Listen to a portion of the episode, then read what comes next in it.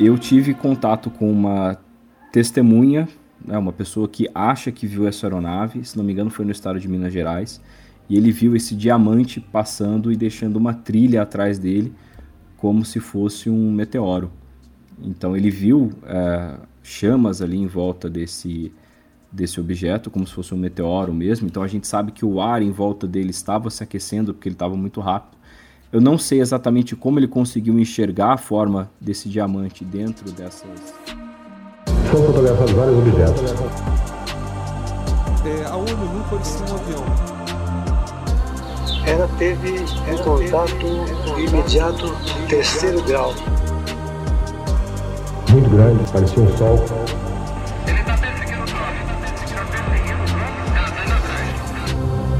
A aeronáutica não divulga os resultados de suas investigações sobre objetos aéreos não identificados. Ela pegou e bateu assim no meu ombro, embaú, embaú, e seguiu o caminho.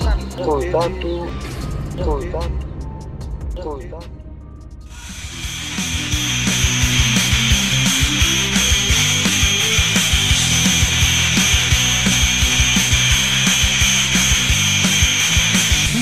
Sociedade de caos e confusão, onde as almas gritam por libertação.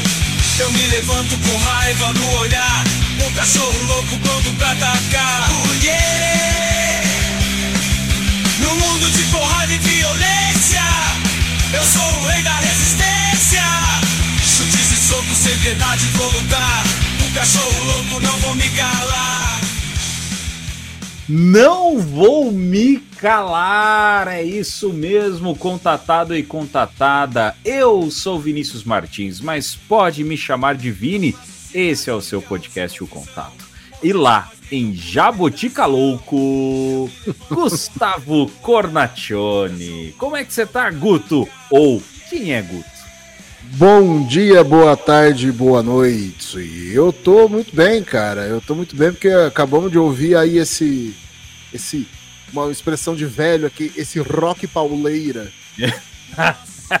rock, rock pauleira. A galera já sabe a nossa idade, sabe que a gente já tem, É. né?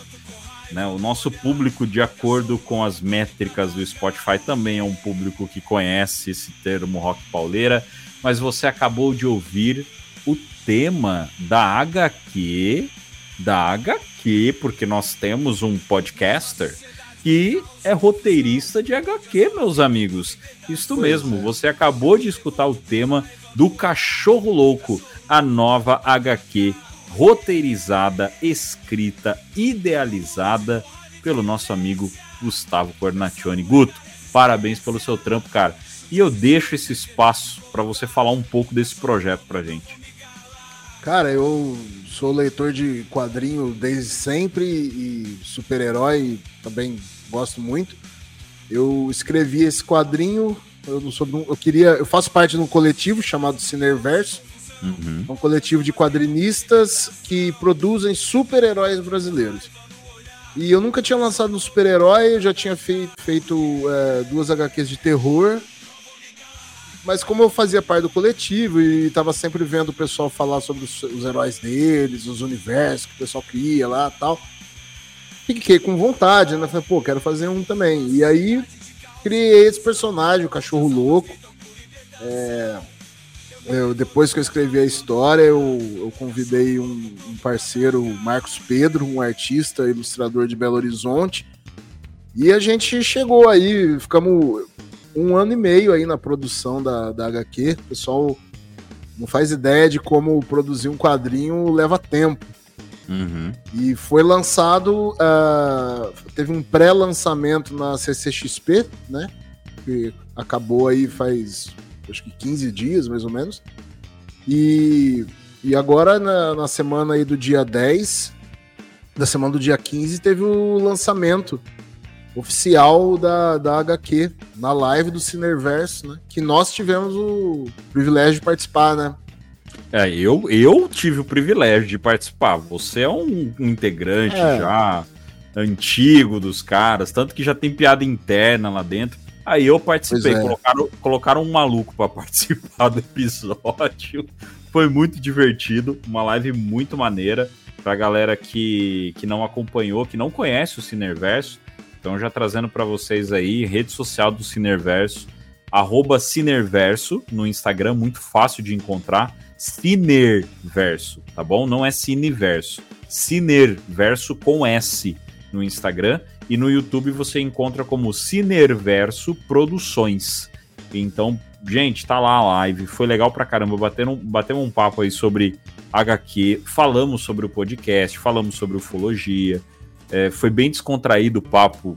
Deu uma risada pra caramba. O pessoal, a gente boníssima. E principalmente o Guto fala todo o contexto da história dele do cachorro louco. Então, gente, vai lá dar uma olhada, confere e principalmente dá uma conferida na obra do cachorro louco. Porque se a música já chamou a tua atenção, imagina o que é a obra. A arte é maravilhosa, tá certo? O Marcos Pedro Eu... manda muito bem. O Marcos Pedro faz um trabalho muito bonito. É... teve todo o trabalho, ele conta um pouco da história disso também na live. Então vai lá na, na, na live que tá no YouTube do Cinerverso, beleza? Cinerverso Produções, repetindo mais uma vez, para você poder entender um pouco do contexto da HQ do nosso apresentador aqui, meu amigo de Jabotica Louco. Hoje é louco como o cachorro louco. Cara, show demais. Fora que a música, né, que foi criada pelo, pelo Big Mal. Uhum. Ô, ô, Guto, fala, você ficou, você ficou emocionado, cara, na hora que você, você esperava isso? Não, não esperava. Foi pego de surpresa lá, cara. O, o Big Mal é membro do, do Cineverso, é um dos caras mais bem-humorados que eu já vi na vida.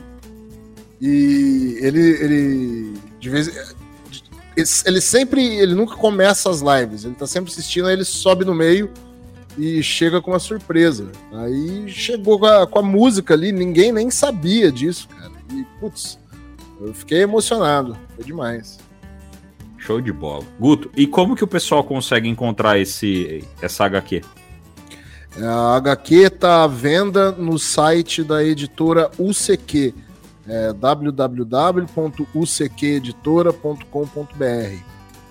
Beleza, aí no, no, obviamente no nosso episódio nós vamos deixar isso marcado para vocês, beleza? Para todo mundo poder dar uma conferida. E tem cupom de desconto, Guto? Ou, ou, ou tem, ou... tem cupom tem... de desconto, 10% de desconto com o, o cupom Cinerverso 4 anos.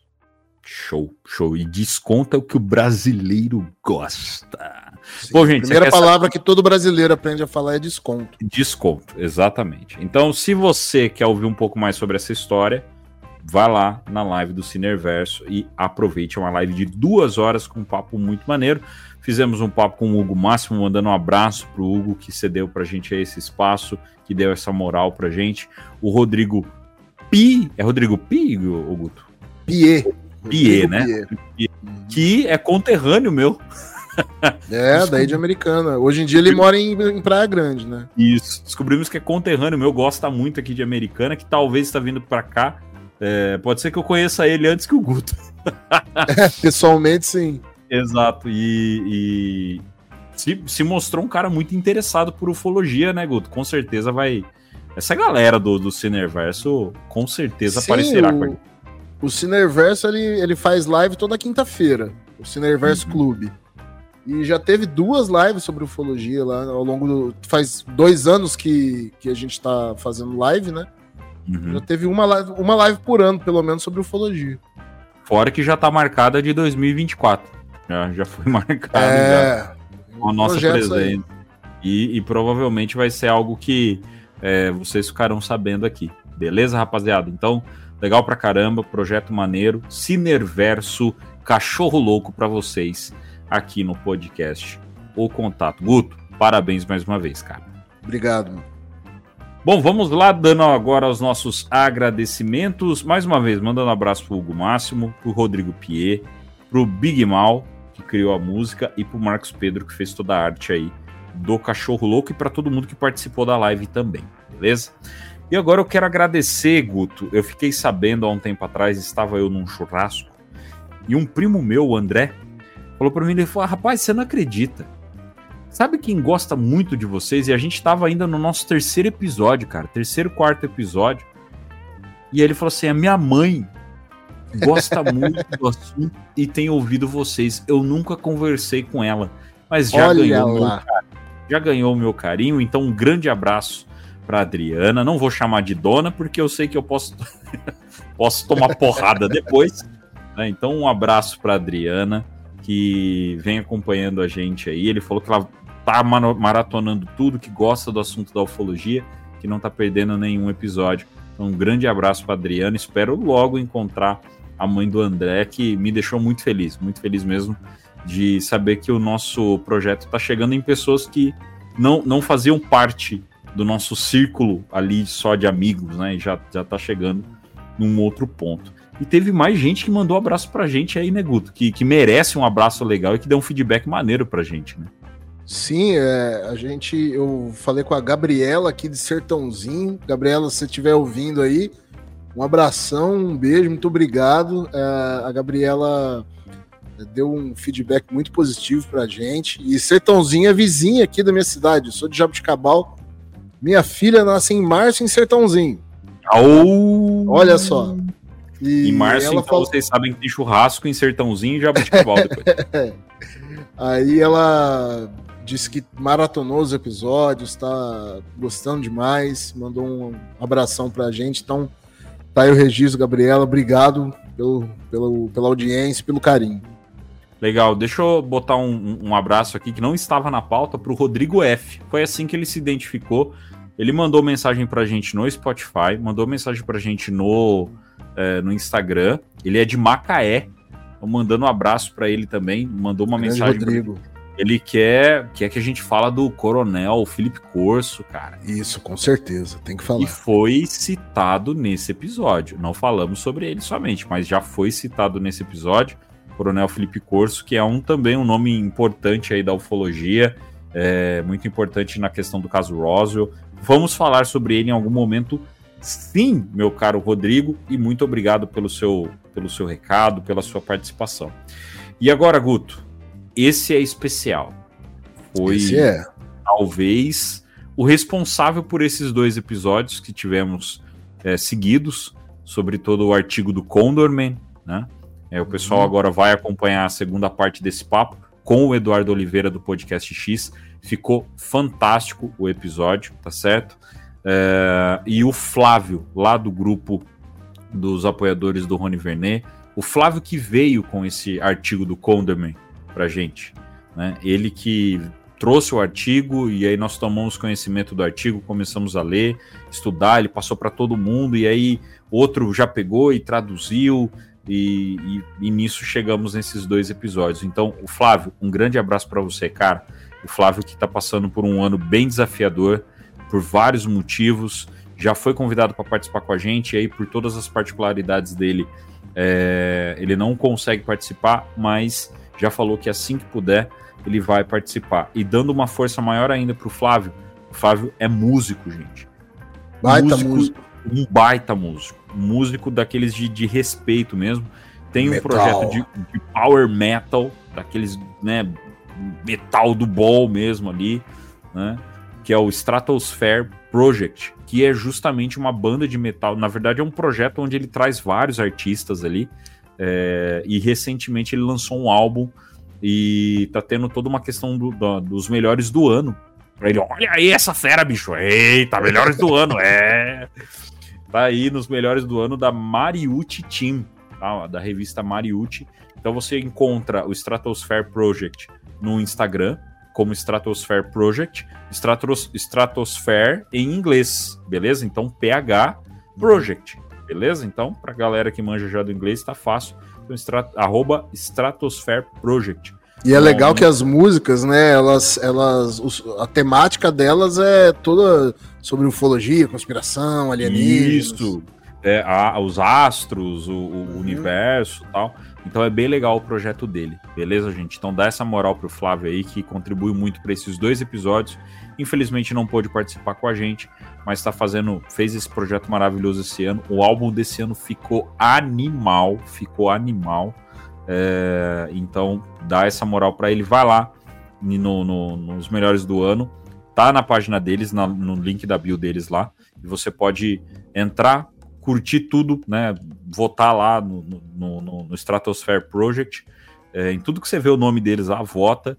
E para dar essa moral para ele. beleza? Para dar essa força legal, que é um cara gente boa, inteligentíssimo, manja muito do, do assunto, e assim que ele puder, ele vai estar aqui com a gente. Tá certo, Guto? É isso aí, né? Isso aí. Beleza. Agora, passando para vocês para agradecer geral. Passamos de 1.300 plays no Spotify em 45 dias de podcast. É algo que estamos extremamente felizes. Os números não param de subir. Na semana de. Como gravação- diria Gil Brother Away em memória, né? É uma Em embriaguez memória. de sucesso. Isso tudo é uma embriaguez de sucesso. E, e que bela lembrança que você trouxe hoje aí. tá feito então. Em memória a Gil Brother Away, que fez parte da infância de muitos que estão escutando, né? Esse episódio é dedicado ao Away, porque é uma viagem, meu amigo, é uma viagem Gil Brother. Away. Esse fez parte da história de todo mundo aí. Então, esse episódio em homenagem, trazendo aí o Huawei, beleza? E Huawei, estamos chegando no Spotify. Mais de 1.300 plays. Muito obrigado a todo mundo que curtiu, que compartilhou os episódios, que vem chegando. Foi a semana com mais, com o maior número de plays em uma semana. Bateu o o recorde de tudo. E Guto, eu acho que a partir de agora a gente para de falar de números, né? Acho que agora é só quando. É, agora a próxima a gente só fala de novo quando chegar em um milhão. É isso aí. Então, vocês só- só vão saber da gente falando dos números quando chegarmos em um milhão de plays. E para isso, nós precisamos que vocês vão lá, entrem no episódio, avaliem, compartilhem com seus amigos, com seus familiares. Ouviu alguém falando de disco voador de ET? Manda para eles. Beleza? Ajuda muito o nosso projeto. Para 2024 a gente já tem muita ideia e contamos muito com a, com a audiência de todo mundo. Beleza? Muito obrigado de verdade por todo esse trabalho. E Guto, eu agradeço você também, cara, que esse, esse, esse trabalho não teria acontecido se você não tivesse vindo falar comigo, né? E, e a gente não estaria aqui fazendo, aprendendo tanto, falando sobre tanto assunto diferente e se divertindo principalmente com a, grava com a gravação desse podcast. Então, cara, obrigado aí por estar comigo nessa jornada. Nunca imaginei na vida que eu teria 1.300 plays no Spotify, gente ouvindo a gente no Canadá, Peru, França, Chile, cara. Chile. Chile. Então, fantástico, cara. Fantástico mesmo. Não, de nada. tô brincando. Aí você me quebra, cara. Pô, Não, tô brincando, pô. É, tam- Obrigado também, cara. Pô, é, só a qualidade do áudio melhorou por causa do Vini. A edição é o Vini. Então, pô, é, a parceria, a amizade, já que a gente já tá formando. E acima de tudo, né, cara, disciplina e compromisso, né? Porque é, ideia legal é muito fácil ter. É muito fácil ter ideia legal, é muito fácil ter um, um impulso.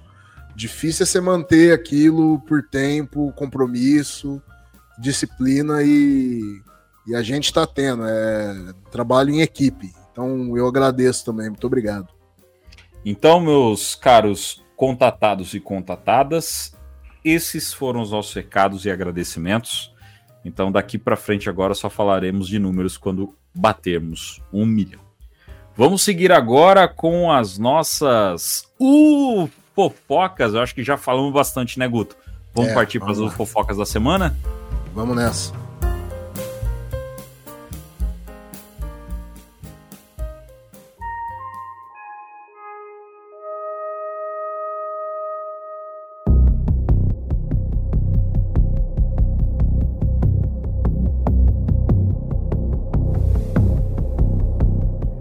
Jornal U Fofocas.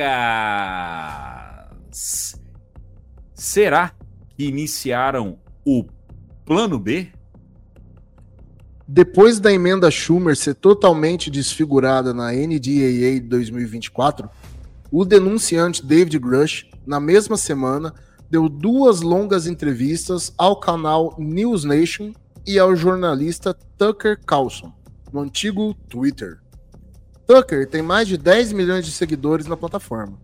Nas entrevistas, Grush tem sido muito enfático em como o Congresso se acovardou diante da emenda Schumer, diz que outros denunciantes trarão mais informações e lembra que o presidente ainda pode, por conta própria, tomar atitudes que encaminhem o disclosure. Além disso, logo após a emenda Schumer cair, uma entrevista gravada em junho por Ross Coulthard com o Dr. Gary Nolan foi ao ar no canal News Nation. Na entrevista, Nolan afirma categoricamente que, abre aspas, não estamos sozinhos. Temos materiais recuperados, temos corpos recuperados, fecha aspas. Ele foi procurado pela CIA para fazer análises. Outros países, como China e Rússia, também têm seus programas de recuperação e engenharia. Ao ser perguntado qual o nível de certeza dele nessas afirmações, respondeu ter 100% de certeza. Vale lembrar que Dr. Gary Nolan é um dos mais respeitados imunologistas do mundo, sendo indicado ao Nobel de Medicina. Enquanto isso, o boato levantado pelo jornalista australiano Ross Coulthard em novembro de que o então diretor do Aro, Sean Kirkpatrick, era funcionário do famoso laboratório de Oak Ridge, foi confirmado essa semana pelo Departamento de Energia dos Estados Unidos. Em novembro, após Ross Coulter demonstrar que o nome de Sean Kirkpatrick figurava nas páginas de funcionários do laboratório, a informação foi negada e a página com o nome do cientista foi derrubada. Agora, porém, ele foi confirmado como chefe de pesquisa de tecnologia da instituição. O laboratório de Oak Ridge foi o berço do projeto Manhattan e é sempre citado como tendo muita importância na pesquisa sobre supostos OVNIs recuperados, além de servir de inspiração para os laboratórios apresentados na série Stranger Things. Enquanto isso, no Brasil, outra entrevista chamou atenção. O ufólogo Ubirajara Rodrigues quebrou um silêncio de mais de uma década em entrevista ao canal João Marcelo e Marco Aurélio Leal. Na entrevista, Ubirajara critica duramente a atual ufologia brasileira. Diz que falta critério e trabalho de campo e pesquisa.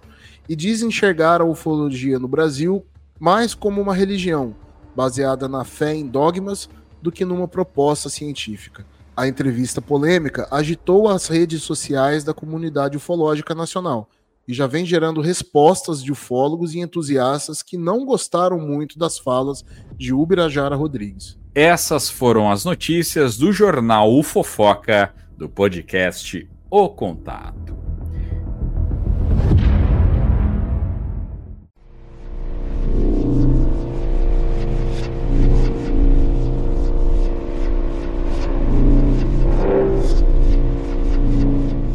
Não fique fora de atualizações semanais. Siga, curta e compartilhe as nossas redes sociais.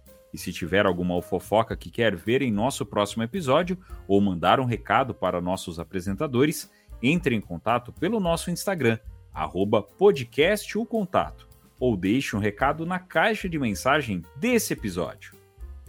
Também siga e acompanhe nosso conteúdo no X ou no antigo Twitter onde publicamos as ufofocas mais polêmicas. Só pesquisar por arroba o contato underline cast e não perca nada. E se quiser enviar um áudio, um texto, um feedback ou sugestão de pauta, também temos o e-mail o contato podcast arroba gmail.com.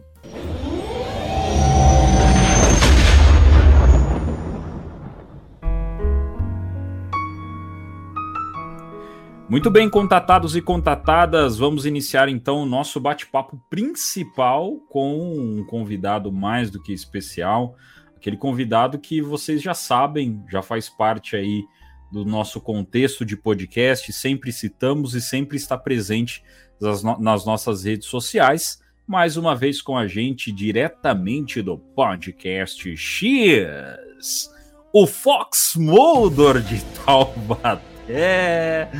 Eduardo Oliveira, mais uma vez, obrigado por sua participação com a gente aqui, Eduardo. E mais uma vez, muito obrigado pelo convite. Salve, salve, contatados, contatadas e contatantes também, né? De repente eles estão ouvindo, então, quem sabe. Contratantes. É. Contratantes interessam. Estão é. chegando, estão chegando. O Fox Mulder de Taubaté, o Eduardo, para quem não, não entende, o Eduardo ele sempre faz uma caixinha de pergunta no, no podcast X toda quarta-feira. E ele, para nossa felicidade, ele soltou uma coisa lá que ele se arrependeu. Então, a partir de agora, nós sempre traremos o Fox Mulder de Taubaté. Taubaté, que é um, uma cidade maravilhosa e que merece sempre a nossa atenção, porque coisas boas saem de lá. Eu, é vou, eu, eu, tô com esse, eu tô com esses meu, minhas madeixas brancas. Eu vou me dar um apelido, então. Eu sou o George Nepp de Jabuticaboles. O, o, senhor, o senhor é o Tony Ramos da ufologia. É verdade, eu achei um Grey no meio dos pelos do peito.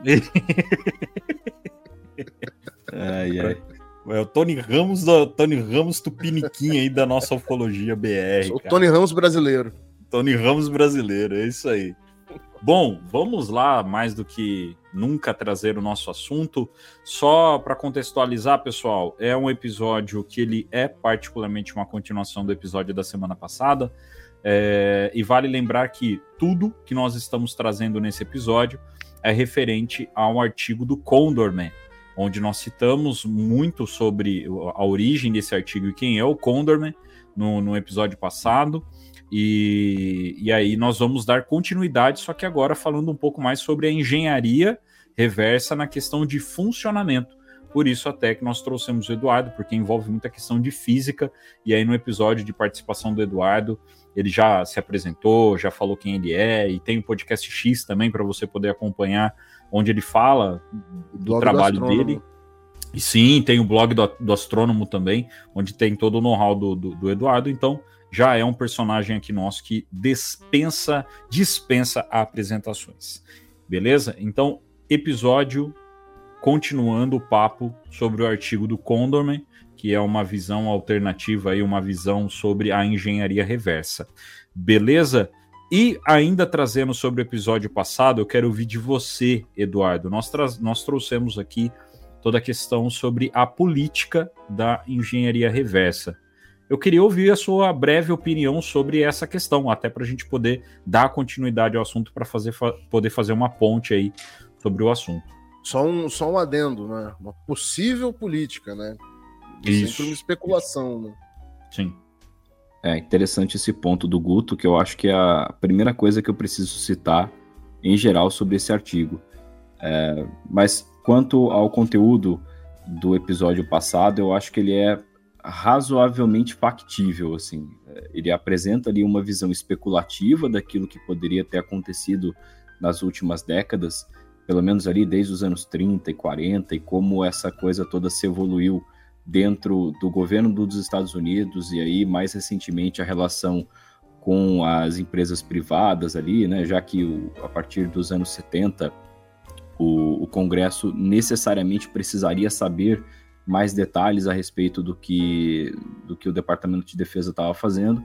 Então eles não podiam deixar isso dentro do Departamento de Defesa, colocaram ali meio que no esquema de, de lavagem de operações ali, colocaram dentro de algumas empresas privadas, especialmente a Lockheed, e aí é, através desses contratos o, o, programa ele se oculta né, dessa forma. Mas eu acho que isso é razoavelmente factível. Existem alguns detalhes específicos, e a gente vai falar mais a respeito deles hoje, que eu tenho algumas ressalvas aí, eu acho mais difícil que tenha acontecido dessa forma. Mas quanto ao histórico geral da coisa, eu achei bem factível. É uma especulação razoável aí. Tem dois caminhos, tem dois caminhos possíveis a gente analisar isso, né?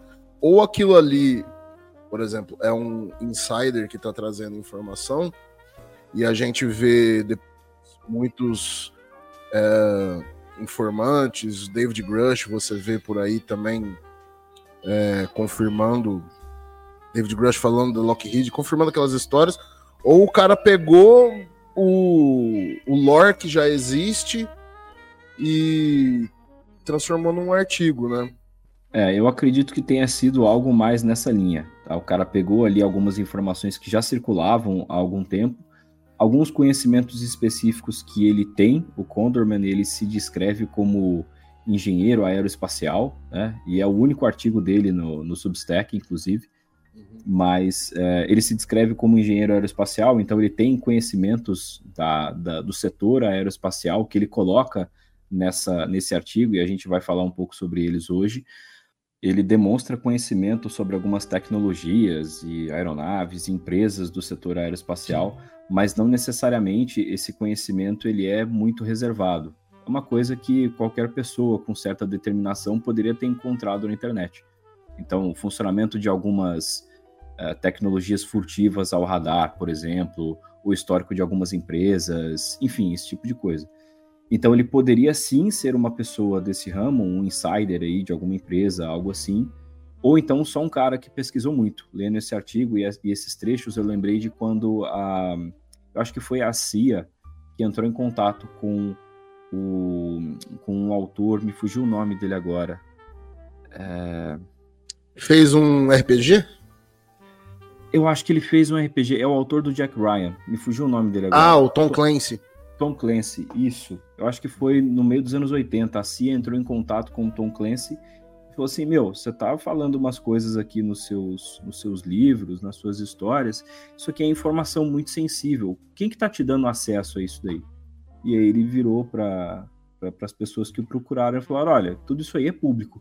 E aí a própria CIA se surpreendeu com a quantidade de informação que era divulgada legalmente e nem eles sabiam que estava sendo divulgado, porque passa né, um lote inteiro de, de documentos para divulgação de uma vez, depois que vence o prazo do, do, do de classified lá, né? Vence o prazo sigilo, de né? classificação. Né? Isso, vence o sigilo e aí vai. E aí eles já nem sabem mais, até porque é tanta coisa e eles não têm como manter, é, é, manter a rastreabilidade disso de uma forma muito eficiente e aí que eles passaram a ter um cuidado maior com aquilo que era divulgado. Então muita coisa saía taxada, muita coisa saía alterada a partir desse contato que eles tiveram com Tom Clancy. Então é um exemplo que eu deixo aí. Certo. Show de bola, show de bola. Valeu então aí. é isso aí, acabou o episódio, né? Acabou o episódio. Eduardo, Eduardo acabou de falar que é tudo uma farsa. Beleza, Cara, Eduardo, valeu, obrigado. É, então. Tô brincando. A gente, tava, a gente, chama o cara de Fox Mulder de Taubaté, ele vem me parecendo mais a Dani Scully de Taubaté. Chamamos cara, o Mickey West de Taubaté. Nossa, você quer ver a Dani Scully de Taubaté? Quando a gente Não, lê... eu tenho Ó, medo do que você vai falar, artigo, cara. Assim, eu fui super animado ler esse artigo depois do último episódio, e aí no primeiro parágrafo, cara, eu terminei com toda a minha animação, porque o próprio o próprio Condorman, no final do primeiro parágrafo, no, no final do primeiro parágrafo, ele fala que é, esse, essa jornada especulativa tenta entender aí como, como se deu esse, esse processo todo de engenharia reversa. Por favor, note que o artigo é uma mistura de especulação e eventos uhum. históricos. Deve ser lido, é, deve ser entendido de forma ficcional e usado uhum. como exemplo de como tal programa pode ter se desenvolvido. Sim. Os nomes de uhum. projetos são imaginados e as companhias e tecnologias mencionadas são chutes educados e exemplos baseados em eventos históricos. Então, o cerne daquilo que ele está colocando no artigo é assumidamente ficcional. Porém, uhum. ele usa informações de eventos históricos reais e algumas tecnologias reais para embasar essa especulação que ele está uhum. colocando. Então Sim. ele mesmo afirma que ele não tem uma confirmação positiva das principais alegações que ele está fazendo. Uhum. Ele acaba sendo, ele acaba sendo quase que um roteiro, um roteiro muito bom até, né? Um, um roteiro bem legal aí sobre é uma é, possibilidade de ficção histórica, ficção né? Senti é, uma, é uma ficção muito legal, é uma ficção muito bem montada. É, e é legal o Eduardo trazer isso pra gente, porque, como a gente já disse, é, a nossa ideia é depois fazer um, um episódio, um, um spin-off, lendo esse artigo, porque ele é muito bem escrito é, e traz alguns, algumas informações que pode criar para a gente teoria. É uma, é uma teoria de conspiração muito forte ali. Então, por isso que a gente achou legal trazer o, o, o artigo do Condorman, porque é um artigo de 17 páginas, onde ele gasta ali uma, uma um tempo para escrever tudo isso, todo um roteiro em cima disso aí, e é muito bem casado com a nossa história. Então, por isso que é, que é legal a gente poder trazer isso. Então, é, é, o, o, Eduardo ele teve essa questão de ser, né, de fazer o papel da Dani Scully, que para quem não conhece o Arquivo X, a Dani Scully é a, é a cética do rolê, né? Mas é, o próprio Condorman ele já deixa isso muito claro. Ele já não, não coloca como uma realidade. E é essa a nossa ideia também aqui: é não trazer a realidade, e sim trazer um ponto de vista que pode muito ser debatido, pode muito ser visto. Né? Mas a gente tem que tomar muito cuidado para não colocar como verdade e acabar criando ali uma regra que não existe, de algo que não, que não foi confirmado, algo que a gente não tem nenhum tipo de confirmação. Certo, Guto? Certo. Ele traz ali uns. É, é bem isso, né? Ele, ele, ele pega um pouco desse lore do, da ufologia do século XX, né? E, e, fatos históricos, como eu fui pesquisar, né? A própria aquela emenda Lockheed lá durante o governo Nixon, aquilo ocorreu, é, teve a, aquela emenda com empréstimo para Lockheed e tal mas é, o, o, texto ele tem que ser analisado como uma hipótese, né? Uhum. Uma hipótese especulativa ou uma possibilidade ficcional muito boa, mas é, é, é aquela coisa, né? Você tem muito do que se denunciantes vem trazendo, por exemplo, é, o coronel Felipe Corso, né? As falas do Philip Corso, as coisas que ele fala, você consegue encaixar ali no texto, entendeu? No uhum. artigo. É, falas do David Grush, do Lu Elizondo.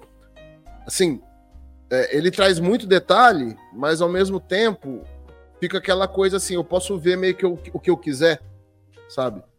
Então, Sim. se você tem um, um, conhecimento mais ou menos da história aí do, do século XX da ufologia, do que os denunciantes vêm falando, você consegue meio que encaixar aquilo ali.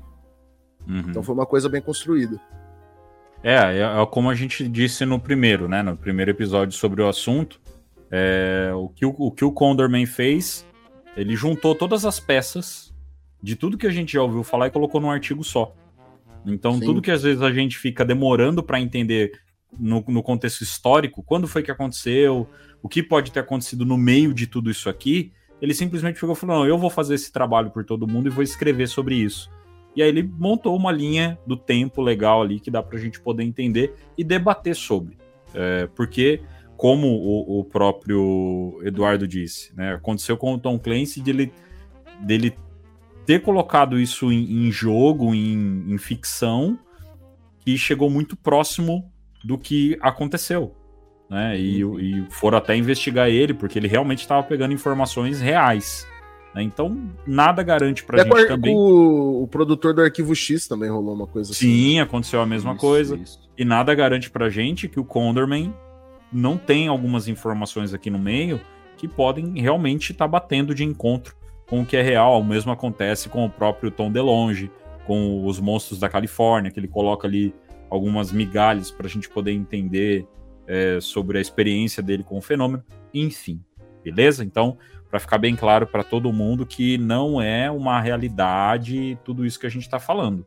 É mais uma especulação, porque uma das coisas mais gostosas que tem na, na ufologia é especular, é a parte de criar hipóteses, beleza? Partido então daqui para frente agora andando com o nosso papo, só trazendo um pouquinho do que a gente falou no episódio passado. Uh, agora né, colocando já o, o, Eduardo na jogada, trazendo o, essa questão da tecnologia. No episódio passado, a gente ainda chegou a citar que na década de 60, tudo que a gente falou da questão da política, teve toda aquela questão de diretorias do projeto, questão de hardware, questão orgânica, enfim, e de tudo da engenharia reversa que foi tentando, foram tentando chegar em alguma coisa, o que andou foi a questão de tecnologia que chegou até a gente até hoje. Então, toda a questão de linguagem de informática, questão de linguagem C, C, sistema operacional, é, parte de transistores, né? Aquela miniatura, miniatura. Caramba, de novo vou enroscar nessa palavra. De novo. Miniaturização. Deixou os. Cara, que, que diacho de palavra é essa?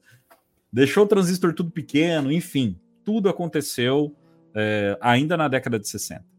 Final da década de 60, indo para a década de 70, os, os, laboratórios conseguiram envolver. Inclusive, dizem até que a própria fibra ótica né, é uma, uma é, consequência, consequência de, de engenharia não, reversa. né? engenharia reversa, fala, né? Isso. Né? Então, é, são algumas coisas aí que a gente teve. E um exemplo que nós temos, inclusive É, a gente chegou a postar, né, Guto, no, no, no, Instagram, não lembro se a gente postou sobre o, sobre o, o Averrocar lá, o Avrocar. É, o Avrocar, postamos um videozinho nos stories. Chegamos lá. a postar que ele é real, foi, foi, test, foi realmente foi feito na década de 60, 70 ali, na, na pela Avro Canadá, ou AVRO, AVRO Canid, Canadian, não sei como que é o, o nome Avro, da empresa. É, acho que é Avro Canadá mesmo. É a Avro Canadá mesmo. Avro Canada, né? É, que é a empresa que desenvolveu ele. É, ele é real, ele existe ainda, se não me engano, ele está em museu. Que é um disco voador. Você tem vídeo dele que ele. É... Pode-se dizer que ele é o primeiro drone. Ele tem um princípio muito parecido com o drone, né? Uma hélice ali que, que tira ele do chão tal. Mas o vídeo é bem é mais engraçado do que empolgante de ver o vídeo dele. Mas, ele tem um formato, ele tem um formato de um disco voador, né? Mas sim. não funcionou, não tem estabilidade, né? É, aerodinamicamente ele tinha muitos problemas. Muitos uhum. problemas. A distribuição de, de massa ali uh, dentro daquele disco, o próprio controle da vetorização de impulso do, do motor a reação que você tinha ali dentro, enfim, ele tinha, ele tinha muitos problemas. E aí foi mais uma coisa experimental mesmo até porque se falava muito em disco voador e tudo mais, né? Então fazia sentido que alguém tentasse fazer uma aeronave em forma de disco.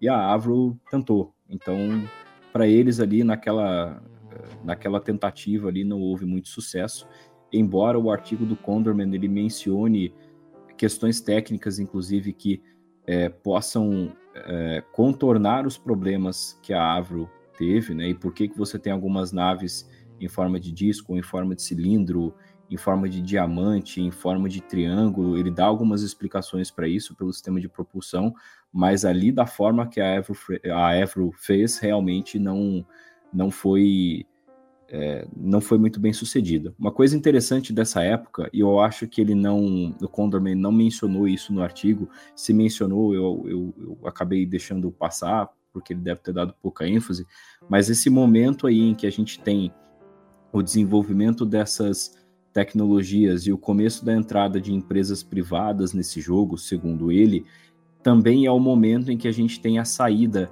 de muitos engenheiros e alguns cientistas renomados de instituições públicas, por exemplo, a NASA, e indo para essas instituições privadas. Por exemplo, o Werner von Braun, anos depois do programa Apollo, ele foi para a Fairchild Industries, se não me engano, que é do setor aeronáutico. Eles têm, é, é, têm braços ali na eletrônica também, por exemplo, mas, se não me engano, eles que são os fabricantes, na época eram os fabricantes do A-10, Thunderbolt 2, uhum. que é aquele, aquele avião todo feio lá, que todo mundo já viu que ele é feito, ele foi projetado na, na época da Guerra Fria para atacar colunas de blindados soviéticos. Então é um avião que foi criado em volta de uma de uma de uma arma, né? Não é que se colocou a arma para ser carregado no avião. Não, o avião foi construído para carregar uma arma específica. Foi uma das empresas que, que teria participado desse projeto. E o Von Braun saiu para ir para essa empresa. Então, ele era o principal engenheiro até o programa Apollo, pelo menos. Ele era principalmente aeroespacial da NASA e vários outros ali que, que vieram da Europa depois do final da, da Segunda Guerra, mas essas mentes começaram a sair do governo e entrar nas empresas privadas mais ou menos nessa época aí. Então, se o que o Condorman traz é real, essas pessoas também tiveram, provavelmente, né, eu imagino, a oportunidade de ter contato com essas tecnologias recuperadas e tentado fazer engenharia reversa eles também, porque era onde eles estavam naquela época. E também seria mais um motivo para o governo fazer isso.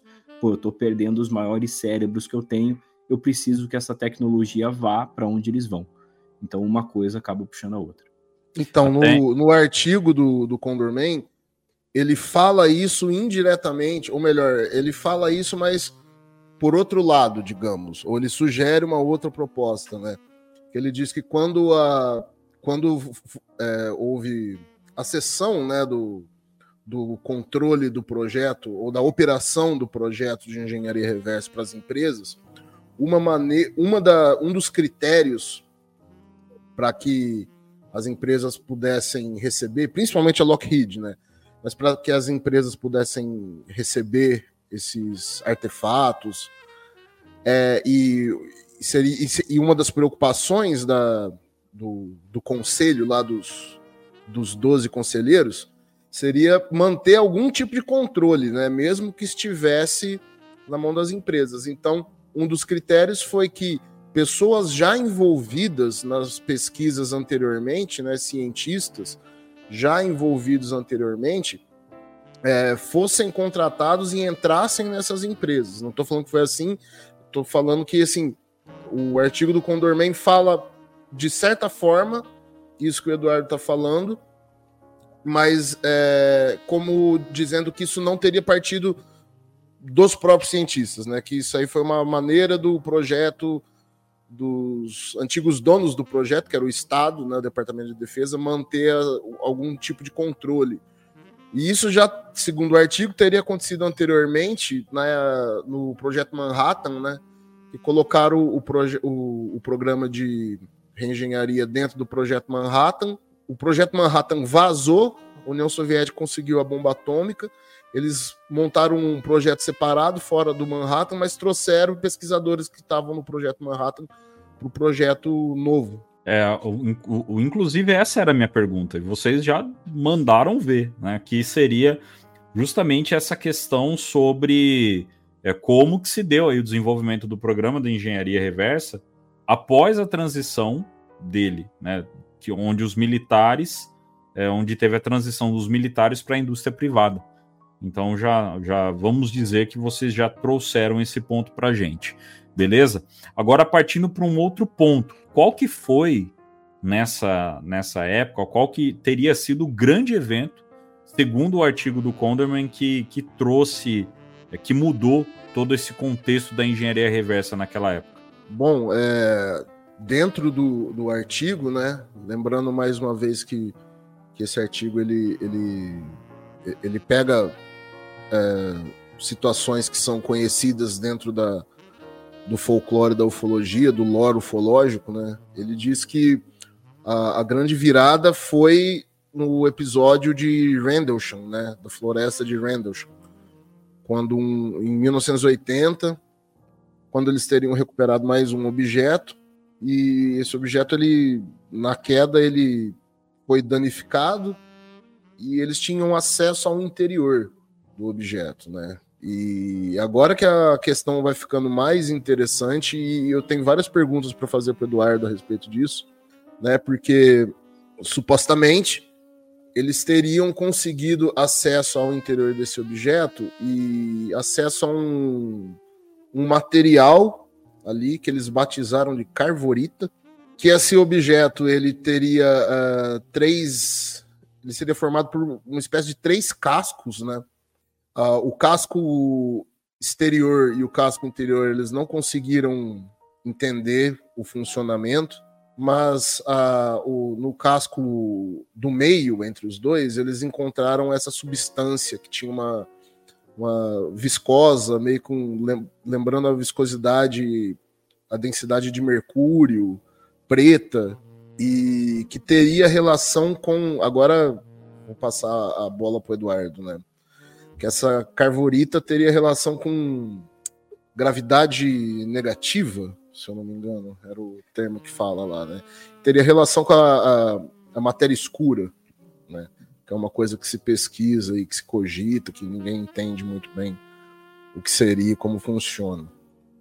Uh, que aí, depois de terem encontrado essa substância, essa carvorita, eles entenderam que aquilo ali fazia parte do sistema de propulsão, foram teriam é, buscado esse material em outros objetos recuperados que eles já tinham, recuperado alguma quantidade deles, percebido que eles não conseguiriam criar, re, é, copiar, duplicar aquela tecnologia, porque eles não tinham entendido como era aqueles funcionamento de tudo aquilo lá, é, da própria propulsão, eles, eles resolveram não duplicar, mas usar o conceito daquilo ali com que eles entendiam com a tecnologia atual da época, né, ali da década de 80. Deixa eu só, antes do, do Eduardo responder, né, só contextualizar, trazendo mais uma vez o, o, como que esse artigo ele tem uma questão ficcional e que vale a gente prestar bastante atenção.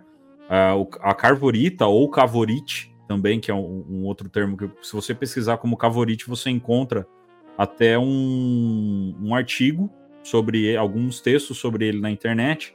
É, o cavorite ele é um, um, elemento criado, o nome cavorite, é, teoricamente é um elemento criado por H.G. Wells, na, na, no romance do, do, do, dos primeiros Homens da Lua, né? Em 1901. 1901. É, 1901, ali na, na obra dele, foi onde veio o termo da, do, do cavorite. Então, o, o Condorman, ele usa esse termo cavorite para uhum. dar o nome a um elemento que pode ser o responsável pela movimentação das naves. Beleza? Agora, é, isso, é um no, é um, isso é um nome que ele baseou, né, para dar. Isso. É igual quando a gente fala do Tesseract, né? O Tesseract ele, uhum. ele tem toda uma, uma questão é, mítica, uma questão é, de, de folclore e tudo mais. Ele aparece em várias obras para representar ali aquele material de, de, muita energia e tal. E aí se coloca o nome do Tesseract. Então o Cavorite é o mesmo, mesmo exemplo. Tá? O nome não é um material que foi encontrado e aí olharam na tabela periódica e aí tal elemento com tal elemento juntou um mais dois e saiu o nome Cavorite. Não. É um termo criado pela ficção e aí o Conderman usou esse nome, se apropriou desse nome para dar nome, para dar é, justificativa, né? a esse suposto elemento que teria sido encontrado no interior das naves. Das naves. É porque então, nesse, meu... nesse livro do, do H.G. Wells, é, ele, ele cita que tinha um elemento que fazia é, os objetos flutuarem que tinha esse nome, né? Era o elemento principal de propulsão. Sim. Então foi uma então, espécie de homenagem. Então, só para só contextualizar. Agora, meu caro Eduardo Oliveira, é seu momento de brilhar, cara. Explica para nós um pouco sobre isso aí. É, eu não sei se a ideia de chamar esse elemento de cavorita realmente foi do próprio Condorman ou já era uma coisa que acontecia dentro do programa. Né? Se os uhum. cientistas do programa, muito provavelmente um bando de nerdzões, tinham lido H.G. Wells e aí viram que tinha essa semelhança e aí chamaram o, esse, esse elemento, essa matéria que eles encontraram de cavorita por causa disso. Mas é, como funcionaria isso fisicamente?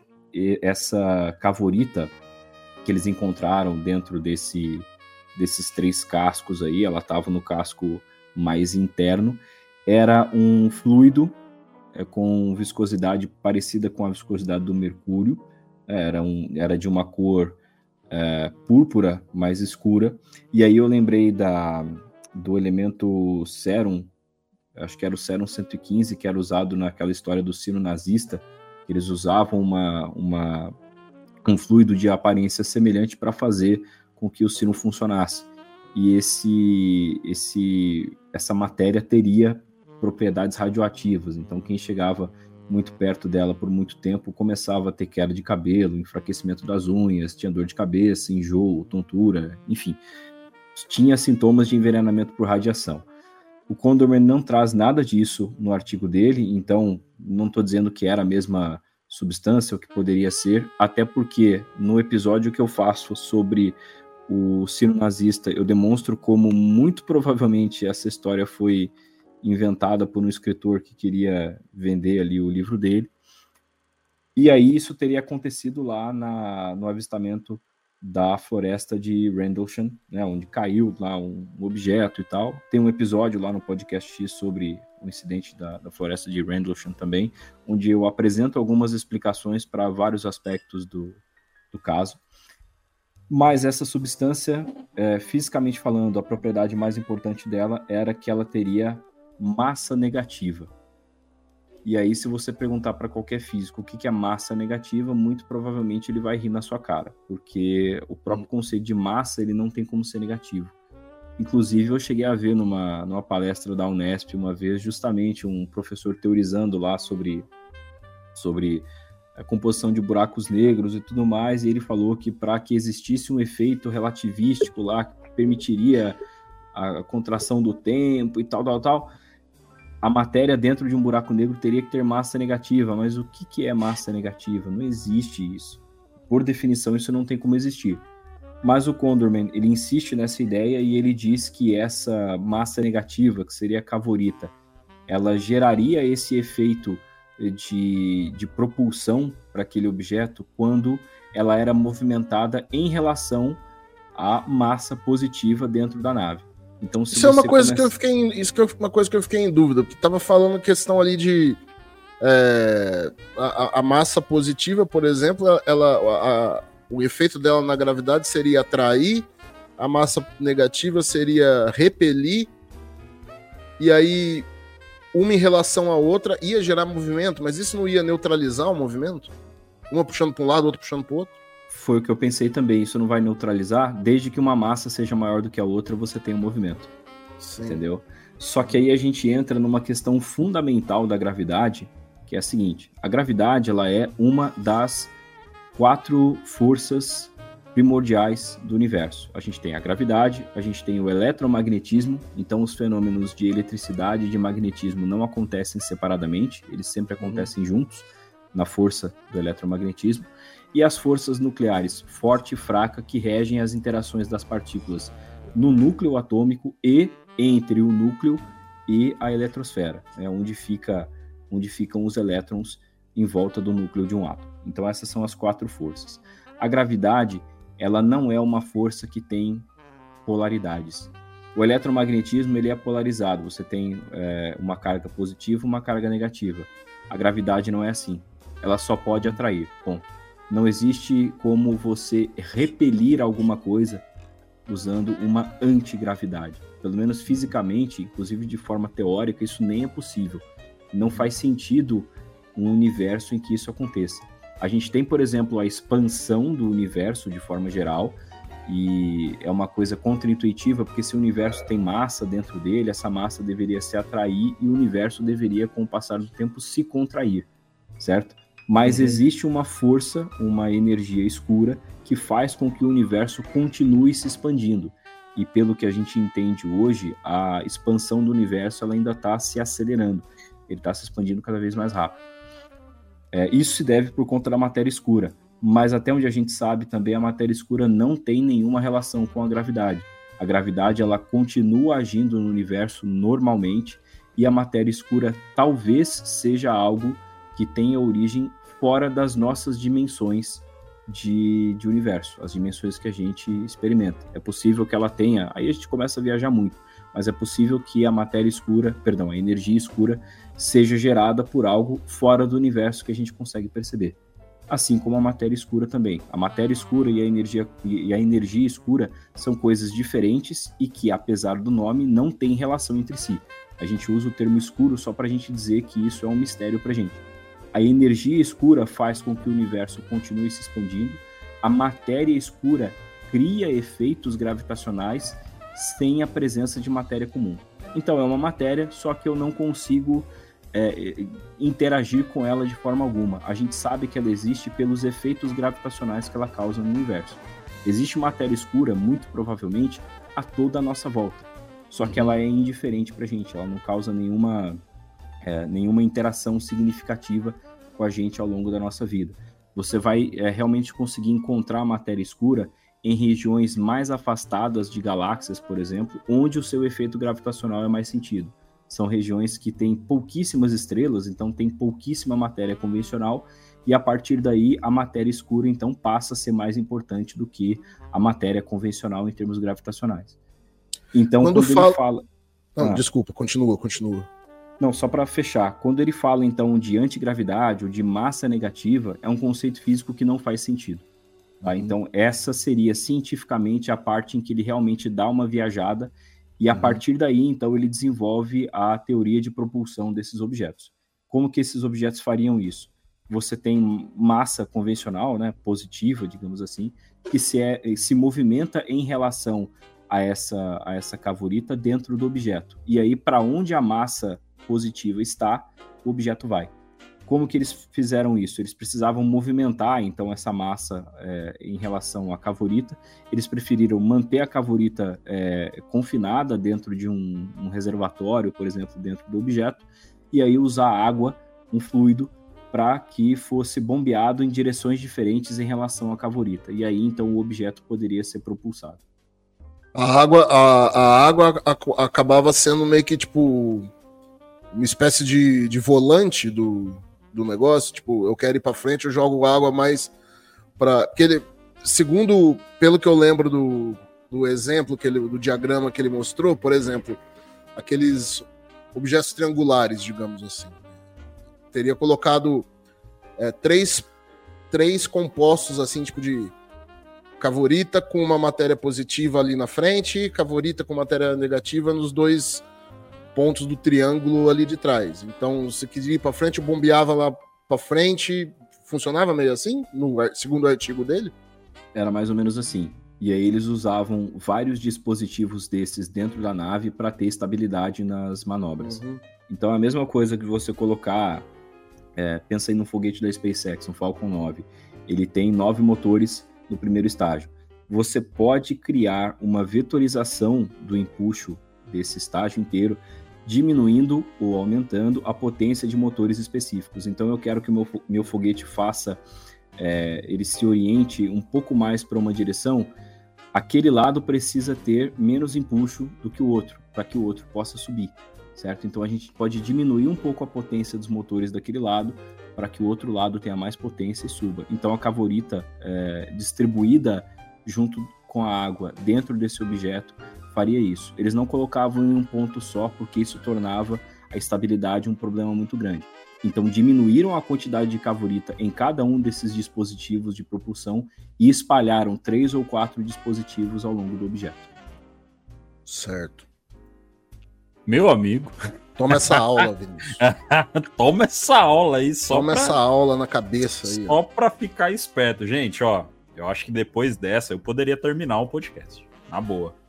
Não, mas tem mais pergunta. Tem muita pergunta ainda, mas. Eu tenho, eu tenho, eu tenho pergunta para fazer aqui. Só essa aula do Eduardo aí já foi. Vai surgindo é... pergunta que nem estava escrita. Já foi o suficiente, porque foi uma. É, você lendo o artigo, a gente não consegue entender 100% dessa forma, tá? Então, pô, Eduardo agora deu, agora deu aula mesmo. O bicho agora deu aula pra caramba, tá? Só lembrando que o Eduardo é professor de física, para quem não lembra desse detalhe. Tá? Então, deu acho aula pra caramba. Acho que agora ficou claro. Agora Dá ficou pra... extremamente provado que ele dá aula de física. Diga, Guto. Não, eu queria perguntar pro, pro Eduardo, assim, é, por exemplo, ele falou que é, a antigravidade não é um. No, nos conceitos da, da, da física atual, assim, é uma coisa impossível, mas é, ao mesmo tempo, é, principalmente dentro do meio especulativo, ufológico, é, você vai ouvir o pessoal falando de pesquisas de antigravidade e tudo mais. Tem, tem todo um lore em volta disso, né, cara? E, e assim, o quanto disso é, pode ser real ou não? E eu não tô falando quanto disso de a antigravidade em si. Estou falando o quanto disso de estarem pesquisando, estarem procurando em universidades, físicos que falam aí sobre isso, ou é uma coisa que o pessoal, tipo, ah, nem vou perder tempo com isso aqui? Eu acho que aí a gente tem um pouco de tudo. É... Primeiro, quando a gente considera a origem dessa, dessas especulações, assim, que seria um, um programa governamental e também com participação de empresas privadas para pesquisar objetos estranhos que são vistos no espaço aéreo. Blá, blá, blá. Cara, essa parte para mim é 100% plausível.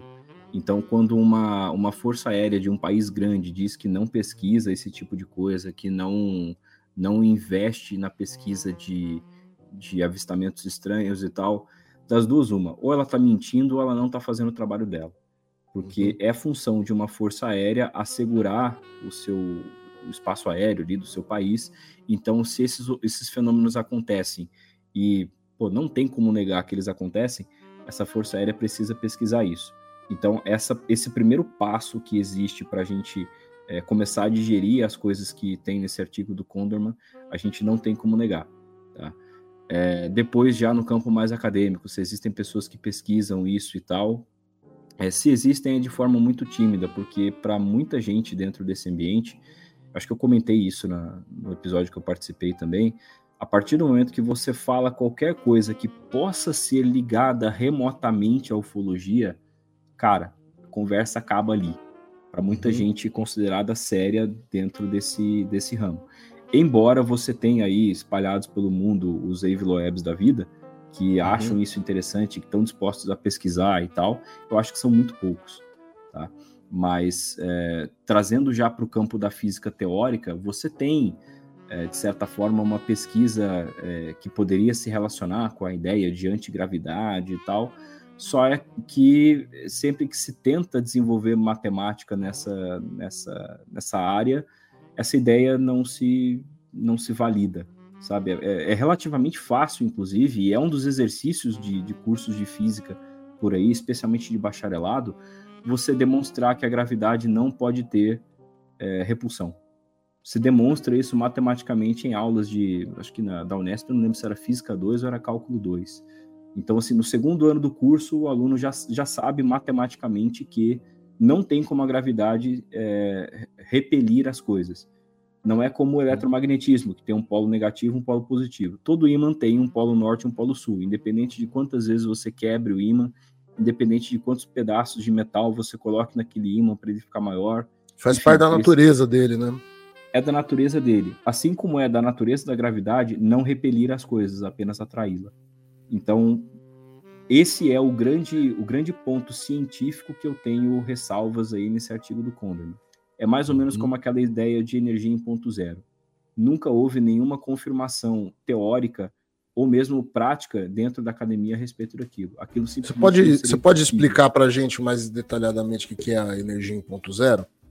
A Tem a ideia ver da com energia um subcon- é, semicondutor?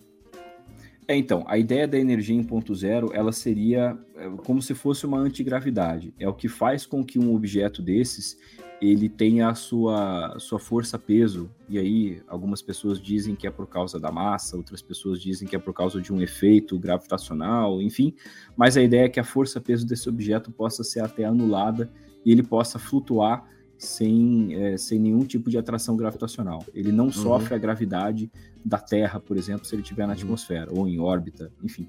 E aí ele consegue se mover livremente. Isso seria usado por é, é, civilizações avançadas que visitaram a Terra no passado, por exemplo, para mover grandes objetos para construir coisas. Eu já vi gente defendendo esse tipo de coisa. Então, por exemplo, acho que foi até no History Channel que falavam que os, os alienígenas lá do passado, no Egito, por exemplo, tinham um dispositivo que permitia que eles transladassem blocos de pedra gigantescos por meio de energia em ponto zero. Eles levitavam esses blocos, e aí eu acho isso extremamente fantasioso, tá? Mas Uhum. eles teriam um dispositivo que usava essa energia em ponto zero para transladar esses blocos como se eles não pesassem nada. Aquele bloco gigantesco levitava de uma distância, é, a- através de uma distância, e caía ali exatamente no lugar onde eles queriam que, que ficasse. Então a ideia da energia em ponto zero é justamente agir como uma espécie de antigravidade. Embora o Condorman não traga nenhuma menção específica à energia em ponto zero, para mim foi impossível não relacionar uma coisa com a outra. Entendi. Pessoal, de- pessoal defensores aí da- dessas, da- das teorias dos alienígenas pa- do passado e quando mistura com texto bli- bíblico também, fala muito da questão da Arca da Aliança, que também seria uma, uma espécie de, de, de máquina ou sei lá o que aí com energia em ponto zero. Já vi isso também. Sim, não, dentro do, do Eram os Deus Astronautas, do, do, do Von Däniken, é citado isso. É, É. Eles, eles trazem essa, essa suposta teoria de que a Arca da Aliança ela era transportada por energia em ponto zero e ela tinha toda uma questão de, é, de energia própria e tal, até por isso tinha a questão da, da mitologia de que quem encostasse nela morria queimado e tal, porque era um, uma tecnologia muito avançada tal. Enfim, né? Agora, só para fazer um parênteses aqui com vocês, tá? E aí eu vou botar uma lenha na fogueira nesse papo agora. É, antes da gente partir para o próximo ponto do, do assunto. Vocês lembram de como foi citado no relato no relato do Bob Lazar, como era citado o funcionamento da- do- da- das máquinas? Eu acredito que até o próprio Condorman ele deve usar um pouco do relato do Bob Lazar então no texto. porque o, o, o Bob Lazar ele cita é, ferramentas, controles ali que pareciam com coisas como tipo galão d'água. E a gente tem, no caso do Nilson Pátero, Hum. de que, que onde foi citado também, né, onde que quando ele foi abduzido, ele chegou a ver três galões, tipo galão d'água, bebedouro, né, tipo bebedouro d'água, que ficavam posicionados na- no, no interior da máquina e que faziam parte do controle do, da nave. Então, como o texto do Condorman ele é baseado aí em relatos, em estudo de textos e tudo mais, a gente consegue pegar de onde ele teria tirado essa, essa ideia do hidrograve, né? Que é assim que eles chamam, que ele, ele acaba trazendo no, no, no artigo dele o termo hidrograve, que é esse funcionamento com água e a cavorita e tudo mais, né? É, e aí a gente tem no Nilson Pátero, que é um relato, um caso que aconteceu aqui no interior de São Paulo, e você tem o próprio a própria teoria do Bob Lazar, de que ele teria visto isso dentro das naves, né? O Bob Lazar que também faz parte de toda essa história de engenharia reversa. né? Então é, é extremamente importante a gente citar o- Esse artigo, aqui. esse artigo do Condorman, você pode ver que assim é, é, o, o, o caso, por exemplo, dos Majestic 12 e de Roswell, isso aí foi o principal pesquisador disso aí foi o Stanton Friedman, né? Uhum. Então, assim, ele já tinha lançou bastante livro e defendeu bastante essas histórias. Ah, foi quem pesquisou mais a fundo, tanto o Majestic 12 quanto o caso Roswell.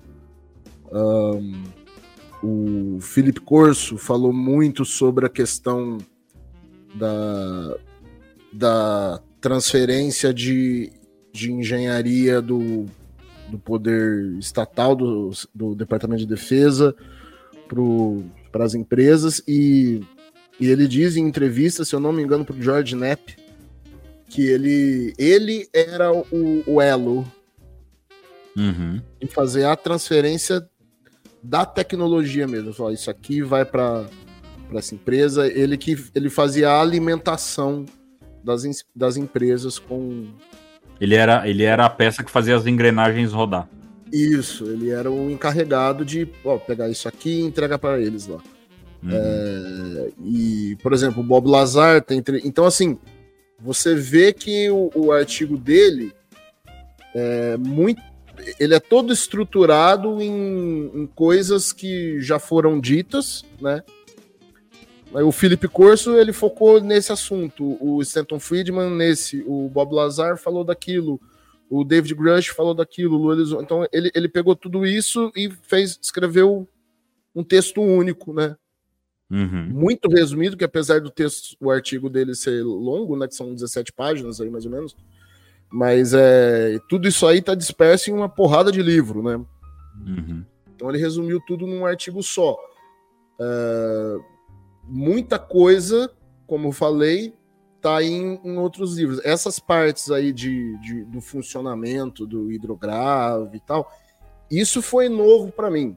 Nesse artigo eu não, não tinha conhecia coisas assim do que o Bob Lazar falou, do caso Nilson Pátaro mesmo, como você falou e tal. Mas essa explicação eu não sei se isso ele tirou da cabeça dele ou se ele pegou isso de alguma fonte, de algum lugar. Eu não tô por fonte, eu não quero dizer um informante que ninguém sabe, não. Se alguém já escreveu algum livro a respeito disso. Uhum. É, até porque o artigo do Condorman, ele não tem é, as fontes, né? Ele não tem É, não aquele... tem bibliografia. É, né? não tem bibliografia, então não dá pra gente saber de onde foi que ele tirou. Agora, partindo pro, pro grande finale do, do nosso bate-papo aqui, o Eduardo já explicou como era a física de tudo isso aí, o que, que pode ser é, real ou até válido, o que não, não vale muito a pena a gente dar muita atenção, explicou a questão física, física ou não em cima de todo essa, esse funcionamento acho que é válido a gente trazer agora a questão do que foi feito, certo? Do, do- das máquinas que foram feitas. Inclusive, no episódio passado, a gente chegou a citar que uma dessas máquinas quase colocou todo o projeto a, a perder, porque elas começaram a ser testadas. Porque até o, o, o momento, como eu citei no começo aqui, até o momento, toda a tecnologia que tinha sido feita de, de, maneira reversa era a tecnologia que chegava até a mão da, do, do público. Então, tecnologia de comunicação, tecnologia de imagem, som, telefonia e tudo mais. Tecnologia do dia a dia, certo? Mas chegou uma hora que as coisas começaram a dar certo para a propulsão, para o sistema de propulsão. Então, máquinas começaram a voar, certo? E aí nós tivemos alguns experimentos que duraram anos. Duraram anos. Não foi uma vez só, não foi algo que voou uma única vez. É, inclusive, trazendo mais uma vez o Bob Lazar. Então, eu acho muito legal que a gente não tem o Bob Lazar muito explícito no, no né, não tem ele dentro do artigo do Condorman, mas eu acho que a gente começa a trazer uma das principais fontes desse artigo dele deve sim ter sido o, os depoimentos do Bob Lazar, é, que é, onde a gente, onde ele traz justamente os testes que eram realizados, né, e, e ele cita essa questão, o Bob Lazar nos depoimentos dele ele fala quando os testes aconteciam, que foi justamente assim que ele mostrou para outras pessoas, onde ele levou as pessoas lá para ver um dos testes, e aí o pessoal viu é, objetos voando de forma diferente e tudo mais. Ele levou o John Lear para ver. Né? Sim, e aí você começa a ter toda essa toda a questão com o Bob Lazar, então já casa dentro do artigo do Condorman. Tá? Então, quais foram, é, o Guto, e aí eu gostaria que, que né, alguns desses testes é, quais foram alguns deles que acho que chegou até o conhecimento do público? Porque o pessoal, as pessoas viram, mas até o momento eram casos ufológicos totalmente tratados como extraterrestres. Mas agora são casos que a gente de repente pode começar a tratar como processos de testes de engenharia reversa. É, dentro, dentro do, do lore da, da ufologia, né, ao, ao, mesmo tempo que se fala de, de OVNIs, né, é, de origem extraterrestre, se fala da reengenharia, né, da engenharia reversa, que é o que a gente está tratando aqui, e que alguns avistamentos seriam é, não de fora, mas dos projetos secretos, né. Uh, o, o, Bob Lazar cita que o, muitos desses testes eram feitos na própria área 51, né, no deserto de Nevada, onde ele levou lá, teria levado amigos para ver e tal. Uh, na base de. É, teria acontecido também na Inglaterra. E, e, esse, e, alguns desses avistamentos teriam sido justamente, é, às vezes, no, no trajeto de uma base para outra, porque, é, segundo o artigo, eu acho difícil isso acreditar, mas é possível, né? Segundo o artigo, é, esses objetos eles eram transportados de uma base para outra, sendo escoltados por caças. Então, o que algumas vezes a pessoa teria dito que viu um visto voador sendo perseguido por caças, na verdade estava sendo escoltado. Né? Aquela aqu teria sido avistado na Bélgica, tem um avistamento muito famoso, um triângulo, aquele triângulo preto na Bélgica. E isso eu tô falando de anos 80, 90, né? Ao longo dos anos 80 e 90. E aquela famosa foto que dizem que é a foto mais bem, mais bem definida, mais nítida, já tirada de um UFO, é, na Escócia, né? Onde você vê em primeiro plano muito bem detalhado, tinha dois, acho que era dois caras fazendo trilha e no, no, meio do mato e eles avistaram um negócio lá, tiraram uma foto desse objeto em forma de, de diamante, né? De quatro lados, assim, o formato meio de diamante, e você vê na foto, está no Google essa foto aí, é, atrás dele, assim, no, no fundo, assim, um caça. Claramente vê um, um caça lá. E, e, a história dessa foto também é, é, é, é, toda cheia de controvérsia, porque ela teria sido entregue pro. Envolve o Nick Pope, né? Aquele cara lá da Inglaterra. ela teria sido entregue depois ela desapareceu ficou anos perdida e conseguiram recuperar e tal. É, que eu me lembre são os três é, casos mais famosos assim de onde essas aeronaves teriam sido vistas, né? Essas aeronaves teriam sido produzidas pela Lockheed e pela Northrop, que são duas empresas de aviação militar, né? E elas desenvolveram dois projetos. Os triângulos teriam sido da Lockheed. Ele apresenta nomes ali desses, dessas aeronaves que eu nunca ouvi, então eu acredito que é um nome fictício que ele criou, né? Seria o projeto Osiris 1 e acho que é Osiris 2 da Lockheed. Acho que é Nefertiti, não é? Ne não, não, Nefer Nefertari era a da em formato de diamante da Northrop. Sim. E Osiris 1, Osiris 2 seriam os triângulos que teriam sido produzidos pela Lockheed.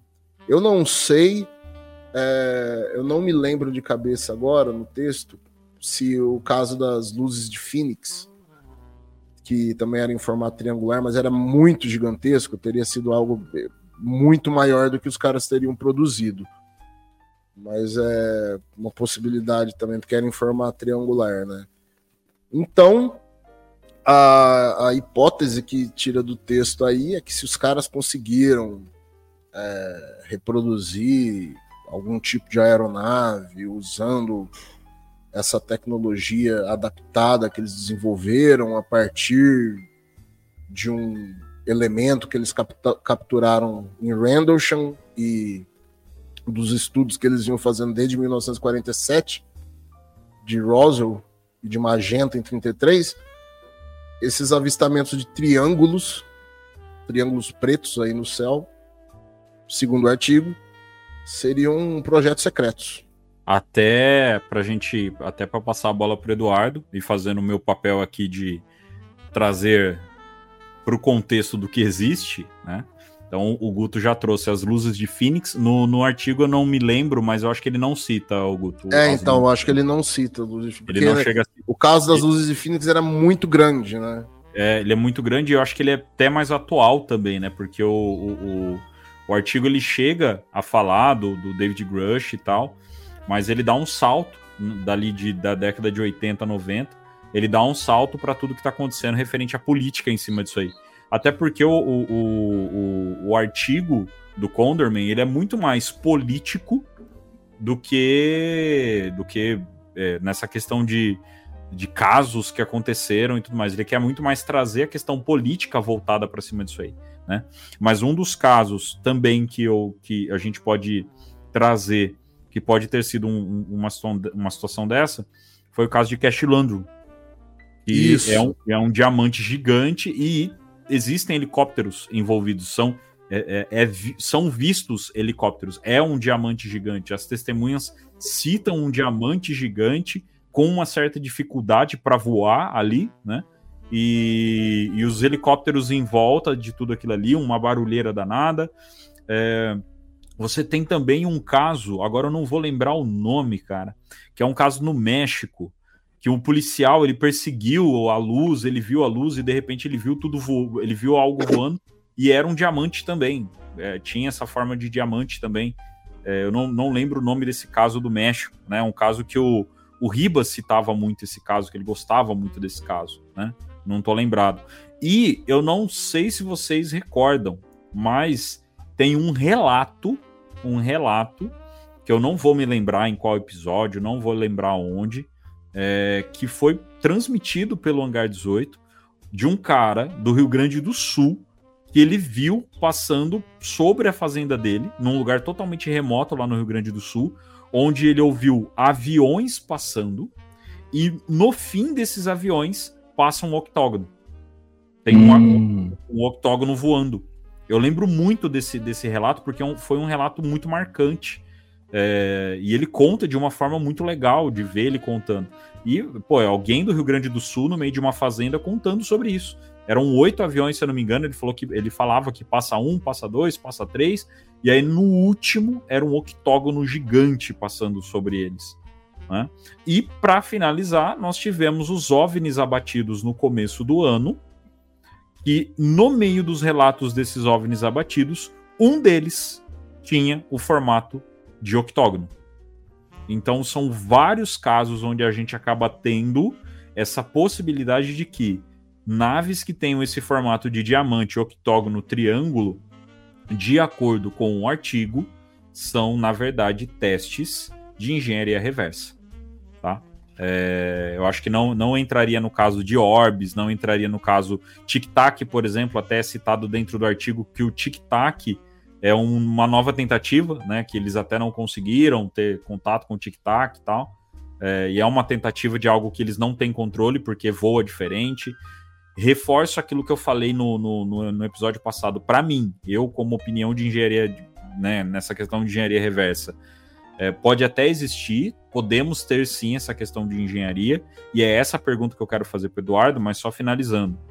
É, para mim, a engenharia reversa ela vai até um certo ponto. Na hora que a gente começa a falar de objetos que voam em altíssima velocidade, que freiam do nada, disparam do nada, formatos é, ovalados, charuto, é, formatos que não têm uma aerodinâmica muito definida, e esses objetos que mudam de forma, como são citados em vários relatos, para mim esses não têm nada a ver com engenharia reversa. E aí eu queria saber de você, Eduardo, o, se você tem um, um, um, eu não gosto de falar uh, em acreditar, mas é, você entende que sim, é real o projeto de engenharia reversa e temos sim casos que podem ser explicados como testes de engenharia reversa, ou não? Você fica no campo de que a engenharia reversa não é algo que chega no ponto de que é, foram, foi possível a criação, a, o replicar de novas naves e que elas foram vistas e, e que tudo que foi visto até hoje fica somente no campo de que é, não é nosso, é totalmente fora do nosso conhecimento. Bom, vamos lá. É, primeiro, partindo da suposição de que os principais pontos que o Condorman traz no artigo, de que existe esse programa, ele se desenrolou organizacionalmente ou politicamente dessa forma, é, eu diria que sim, né, considerando que isso é real, eu diria que sim, muitos casos são, na verdade, projetos secretos nossos.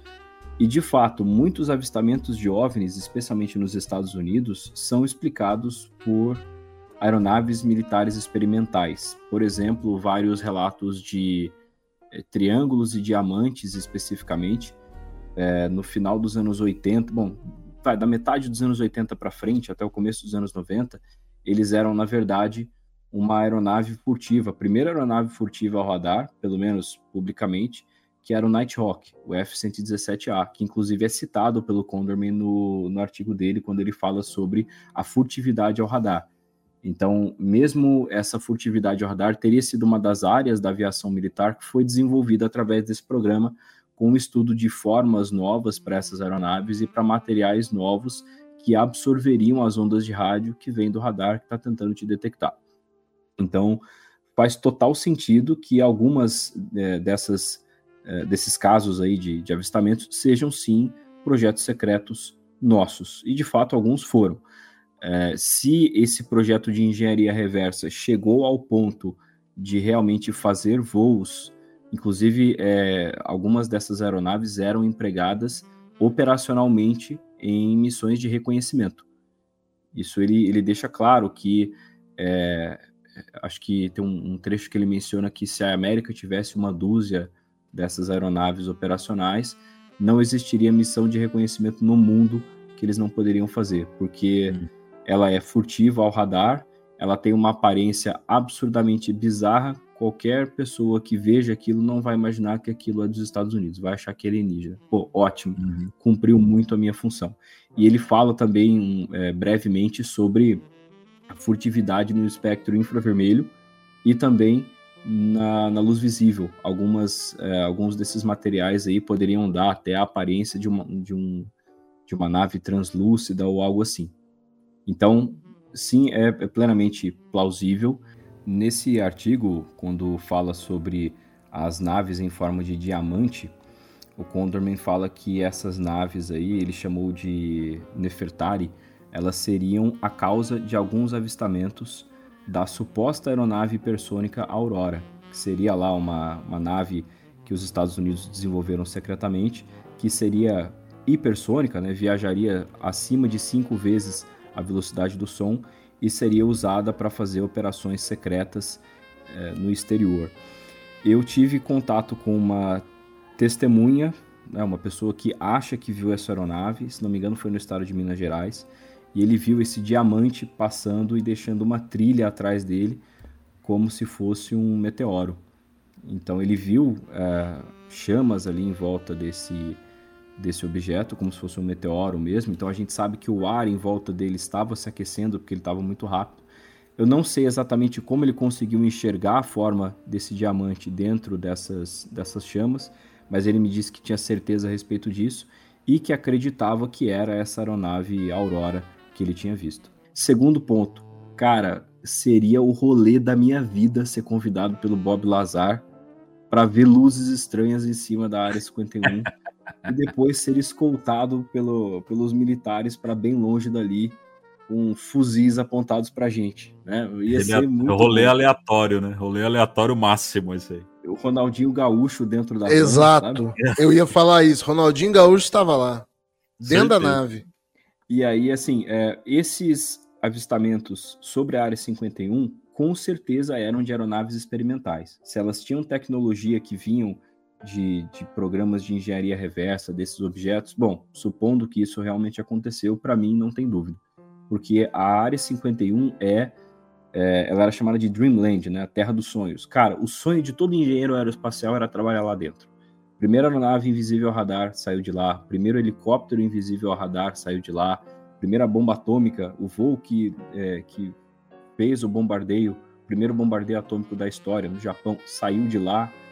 É, muitas tecnologias novas foram desenvolvidas dentro daquele lugar. É aquilo, o governo ele precisa dessas tecnologias para cumprir ali a sua missão de, de assegurar a paz e a democracia em regiões distantes do mundo. Então, ele paga para que as é, empresas tenham uma estrutura ali dentro e ele fornece a segurança ali e tal, e essas empresas podem desenvolver essas tecnologias para que o governo use depois. Então, faz total sentido para mim. É, o segundo ponto mais viajante, fisicamente falando, do artigo do Condorman é justamente a questão das manobras que esses objetos poderiam fazer, porque esses objetos seriam tripulados.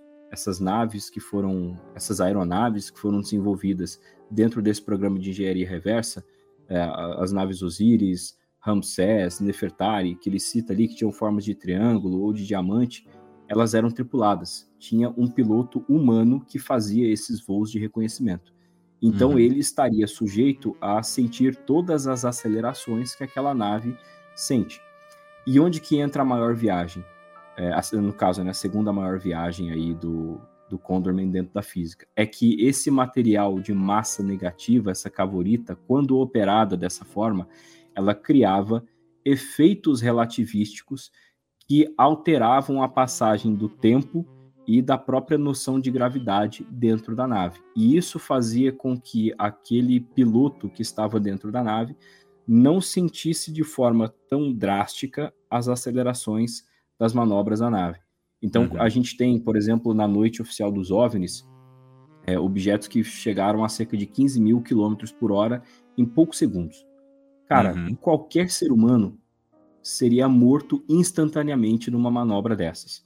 Sim. Porém, se uma nave dessas realizasse uma dessas manobras, o piloto estaria seguro lá dentro, porque os efeitos relativísticos sentidos na, na operação da Cavorita fariam com que a passagem do tempo dentro da nave fosse um pouco diferente e que a sensação de gravidade também fosse diferente. Então, ficaria em condições plenamente aceitáveis para esse uhum. piloto. Só que essa parte da relatividade, primeiro, ela é, é, ela é de uma compreensão um pouco mais difícil, e eu não esperaria que um leigo fosse muito longe dentro dessa explicação, tá? É, ele não desenvolve muito isso dentro do texto. Na verdade, ele uhum. só, só menciona, põe uma figura ali, e é, eu não duvido que se a gente tivesse a oportunidade de elaborar isso matematicamente, muito provavelmente isso não faria sentido. Tá? Então é Uhum. por isso que é a segunda viagem. Primeiro é a questão da massa negativa, que fisicamente não faz sentido nenhum. Segundo, a questão da relatividade, que ele traz aí, mas a gente não tem um desenvolvimento matemático realmente para dizer que, olha, realmente a, a- a relatividade faz isso no movimento da nave. Até porque para a gente sentir efeitos relativísticos, a gente precisa estar a velocidades muito mais próximas à da luz. E aí a gente não tem isso dentro dessas naves aí. Porém, a gente volta naquela questão. Se realmente é um cara que é um insider, ele deveria ter trazido algumas informações assim, mas se é só um cara de fora que fez umas pesquisas aí pela internet, na literatura, e criou essa especulação realmente estando por fora, aí faria mais sentido, porque ele, ele teria uma dificuldade muito maior em absorver esse conhecimento sobre relatividade para poder justificar isso dentro do artigo dele, coisa que ele não fez. Perfeitíssimo, nosso caro Eduardo Oliveira. Mais uma vez, mandando muito bem. Acho que podemos dar por encerrado esse papo, né, Guto? Sim, sim. é, Putz, foi uma baita aula aqui do Eduardo pra gente. O artigo, no fim das contas, ele serviu como uma boa é, âncora pra gente passar sobre vários assuntos, né? Uhum. Não, dá para entender muita coisa sobre o artigo. Então, assim, ouvinte, não é que o artigo, pô, então não vale de nada. Não, não é bem assim. É um artigo que ele traz muita ideia, muita teoria e junta algumas pecinhas que às vezes faltavam para a gente poder tentar entender algumas coisas que estão acontecendo.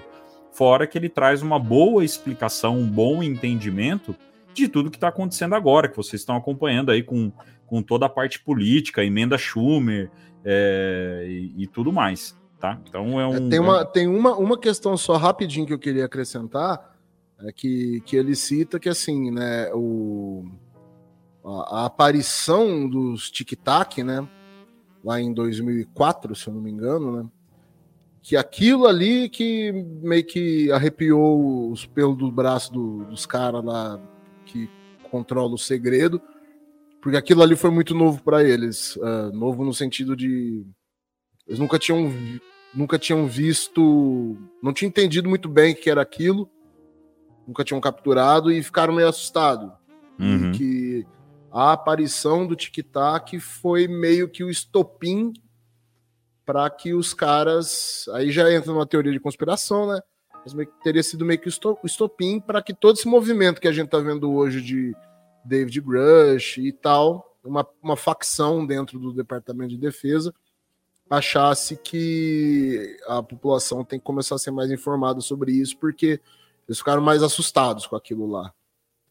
Sim, até só dando para a gente poder finalizar, tem uma parte no artigo, e gente, a gente não falou muita coisa aqui do artigo que não, que não entra também no, no- no debate e tal, mas tem uma parte do artigo que ele conta que no, no- depois que, ele- que aconteceu o caso de Rendlesham, é, eles chegaram a providenciar outros acidentes de naves.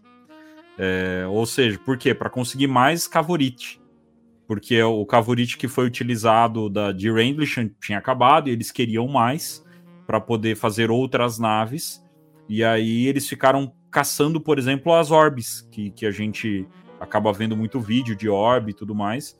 Eles começaram a caçar as orbes. Então, algumas orbes eles conseguiram abater é, e para conseguir pegar mais, mais cavorite. Então, daí você começa a ter teorias de pô, outras, outras naves que teriam caído justamente para ter esse acesso ao cavorite, porque não seria um material encontrado aqui na Terra, tá? E aí a gente pode jogar até um, uma pimentinha, um salzinho nesse, nessa história. É... Vardinha, por exemplo, que começa com a história de uma possível nave que caiu e tudo mais. É, só que ninguém nunca viu restos dessa nave, não foi igual Roswell, né? Onde você tem pessoa vendo resto de nave e tal, mas teria sido uma possível nave que caiu. É, e os Estados Unidos já sabia, porque talvez seria uma dessas naves que foram abatidas para recuperar Cavorite. Tá bom? Então, só para a gente botar uma pimenta nessa história.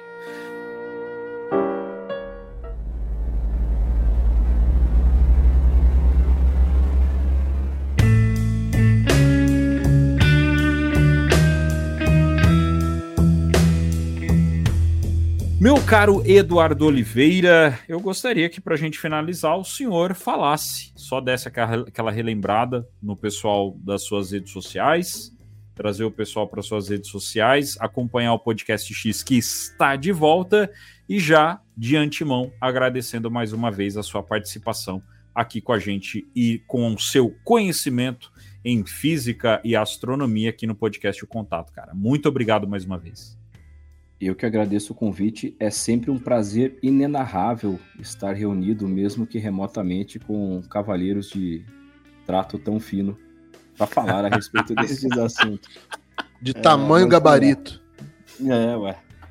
Bom, é, Podcast X nas redes sociais, arroba podcastxbr, especialmente no Instagram. No YouTube também, pode buscar lá, arroba podcastxbr. E o meu Instagram de astronomia, arroba blog do astrônomo. Alguns conceitos que eu trouxe aqui hoje sobre matéria escura e energia escura estão em alguns posts lá, para quem se interessar, tá? para quem tem uh, o, a, a, intenção de ler esse artigo, e eu super recomendo que, se você se interessa por esse assunto, você leia, por favor, tome cuidado com tradutores automáticos. Eu testei o tradutor do Google, testei um outro tradutor que eu uso de vez em quando também como dicionário, que é o DeepL, e eu peguei alguns erros de tradução assim bem específicos, porque como ele menciona coisas específicas aí de aviação, instituições do governo e tal, ele acaba fazendo alguns erros de tradução e aí para você fazer a pesquisa depois pode, pode te atrapalhar um pouco. Mas é isso, gente. Qualquer coisa eu estou à disposição, só acionar que eu corro para cá. Show de bola, Eduardo. Muito obrigado. Meu caro Guto Coronaccioni, considerações finais? Não. Não, né? Excelente. excelente, excelente. Muito bom. Então, nosso caro ouvinte, esse foi mais um episódio do podcast O Contato. Eu quero agradecer mais uma vez a sua presença, a sua participação aqui com a gente. E nos encontramos então no próximo episódio do podcast O Contato. Eu me levanto com raiva no olhar, um cachorro louco pronto pra atacar. Yeah! No mundo de porrada e violência, eu sou o rei da resistência. Chutes e socos sem piedade vou lutar. Um cachorro louco, não vou me calar.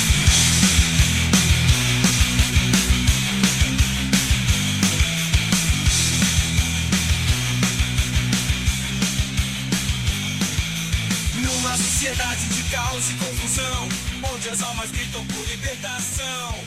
Eu me levanto por